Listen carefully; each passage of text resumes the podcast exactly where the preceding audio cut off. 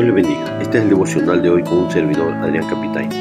Juan 3:29. El que tiene la esposa es el esposo, mas el amigo del esposo que está a su lado le oye, se goza grandemente de la voz del esposo.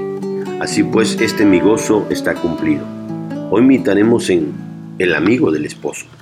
Juan el Bautista ha dicho que Jesús es el Cristo, que es el Señor, que es el Cordero de Dios y que es el Hijo de Dios, pero ahora va a usar la figura del esposo para referirse a él. Primero, sus discípulos eran testigos de lo que había dicho. Verso 28. Vosotros mismos me sois testigos de que dije, yo no soy el Cristo, sino que soy enviado delante de él. El bautista, después de contestarle a sus discípulos que si Cristo bautizaba era porque era la voluntad de Dios, ahora los pone a ellos mismos como testigos, pues en varias ocasiones lo habían oído decir lo mismo, que Él no era el Cristo, que Él no es el Mesías, sino que solo había sido enviado delante del Señor para cumplir su misión de prepararle un pueblo bien dispuesto para recibirle, como dice Lucas 1.17. Segunda cosa, Juan solo era amigo del esposo. El verso 29 dice el que tiene la esposa es el amigo del esposo, mas el amigo del esposo que está a su lado le oye, se goza grandemente de la voz del esposo. Así pues, este mi gozo está cumplido. Verso 29. Ahora Juan va a explicar su ministerio y su reacción a lo que el Señor Jesucristo está haciendo, usando la figura del matrimonio. Primero, dice algo que es lógico, pues dijo, el que tiene la esposa es el esposo. Pero al mismo tiempo era algo innovador, pues en Israel sí se conocía la figura de Dios como esposo para su pueblo. Pero ahora el bautista lo aplica a Cristo y a la iglesia. Aunque quizás él no sabía ni entendía plenamente que esa sería una de las figuras más usadas en el Nuevo Testamento para referirse a la relación de Cristo con su iglesia. Por ejemplo, Pablo dice en 2 Corintios 11:2, os he desposado con un solo esposo para presentarles como una virgen pura para Cristo. Igual habla de ello en Efesios 5, 21 al 33. ¿Y qué decir de Apocalipsis 19:7, donde dice, gocémonos y alegrémonos porque han llegado las bodas del Cordero y su esposa se ha preparado? Luego dice el bautista que el amigo del esposo que está a su lado y le oye se goza grandemente de la voz del esposo. Así pues, este mi gozo está cumplido, dijo. Con esto el bautista estaba diciendo que él solo es el amigo del esposo, el cual es Cristo, pero que escuchar la voz del esposo, escuchar hablarlo de cómo ama a su esposa y de oír cuán feliz es ese esposo, eso lo hace feliz a él como su amigo que es. Eso hace que en vez de tener recelo, envidia, coraje o resentimiento porque Cristo está logrando más discípulos que él, al contrario, le provocó alegría, felicidad y gozo por todo lo que su amigo estaba logrando. Tercer punto, que él crezca y que yo mengüe.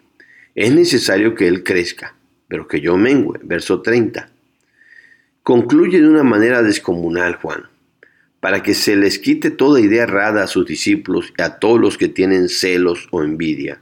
Juan les dice, es necesario que Cristo crezca, que Él vaya avanzando y alcanzando el éxito y las metas que se ha propuesto, y que Él y todo su ministerio mengüe, se debilite y hasta llegue a desaparecer, porque su trabajo solo era prepararle el camino al Señor, quien vendría a salvar al mundo.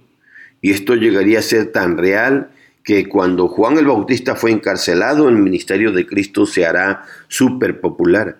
Y cuando le volaron la cabeza a Juan el Bautista, el ministerio de Cristo ya estaba en la cúspide. Así se cumplió que Cristo creció y que Juan menguó. Veamos las lecciones prácticas. Hermanos, es bueno tener testigos de las cosas que creemos y hablamos pues eso nos servirá en momentos de apuros para aclarar algunas cosas y desmentir a algunos que quieran decir algo de nosotros. Es importante que estemos bien seguros y convencidos de quién somos y cuál es nuestra misión y ministerio a realizar en esta vida, pues eso evitará malos entendidos y que nuestro corazón se cargue de malos sentimientos. Hermanos, Aunque Juan el Bautista tuvo el gran privilegio de ser el amigo del esposo, nuestro privilegio como iglesia es mucho mejor, pues nosotros somos la esposa y eso es un gran honor, pero igual una gran responsabilidad. Lo que sí podemos imitar de Juan es de nuevo su humildad y sencillez, pues nunca se comparó o creyó igual a Cristo. Solo se llamaba el amigo del esposo, cuando en realidad sí fue muy importante su labor como precursor y como el que preparó el camino del Señor predicando su palabra, pero él siempre fue humilde. Algo más que aprendemos del Bautista es que debemos de gozarnos con la alegría de nuestros amigos, gozarnos de los triunfos de ellos. Eso es lo que hace un verdadero amigo. En vez de que le dé coraje, celos o envidia que su amigo triunfe, le da mucha alegría y gozo. Ojalá y así seamos nosotros y nos gocemos con los triunfos de los demás.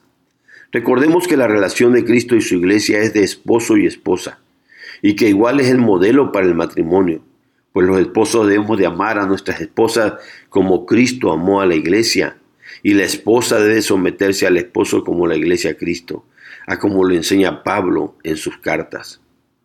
Hermanos, si Juan se gozaba de oír la voz del esposo, a nosotros igual nos debe producir gozo escuchar su voz, escuchar su palabra, pues es por medio de ella que Cristo, el esposo, le habla a su esposa, que es la iglesia. Ten en cuenta que siempre será necesario que Cristo crezca y nosotros menguemos, que cada día se vea más de Cristo en nosotros y menos de nosotros mismos.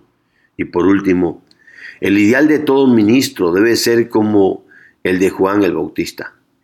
No nos debe importar si cada día perdemos prestigio, menguamos y nos debilitamos, al grado de ser, o mejor dicho, de dejar de ser importantes. Pero lo que sí importa es que cada día la gente vea más a Cristo y menos a nosotros. Al grado que quizás un día nadie se acuerde de nosotros, pero que todos se acuerden de Cristo. Dios les bendiga, mis hermanos. Dios les guarde.